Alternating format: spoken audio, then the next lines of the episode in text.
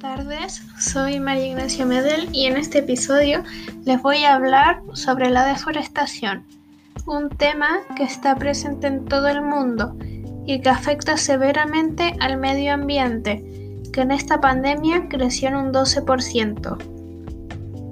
La deforestación es una de las temáticas que está muy presente y que afecta la calidad de vida de todos los seres vivos es urgente, si la deforestación sigue su ritmo actual, dentro de 100 años desaparecerán completamente las selvas tropicales y los bosques pluviales.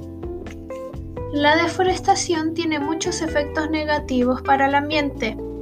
Uno de los mayores impactos es la pérdida del hábitat de millones de especies.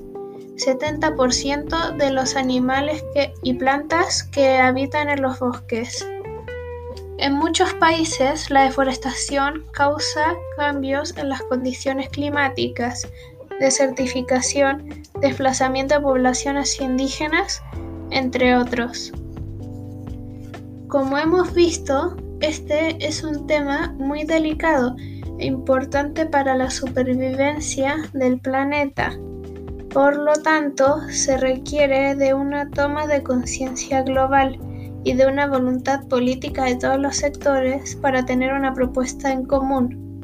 Para poder disminuir la deforestación, nosotros podemos hacer muchas cosas, como reemplazar los árboles cortados con nuevas plantas, no prender fogatas en lugares no autorizados, entre muchísimas cosas más. Gracias por escuchar este episodio, que estén muy bien.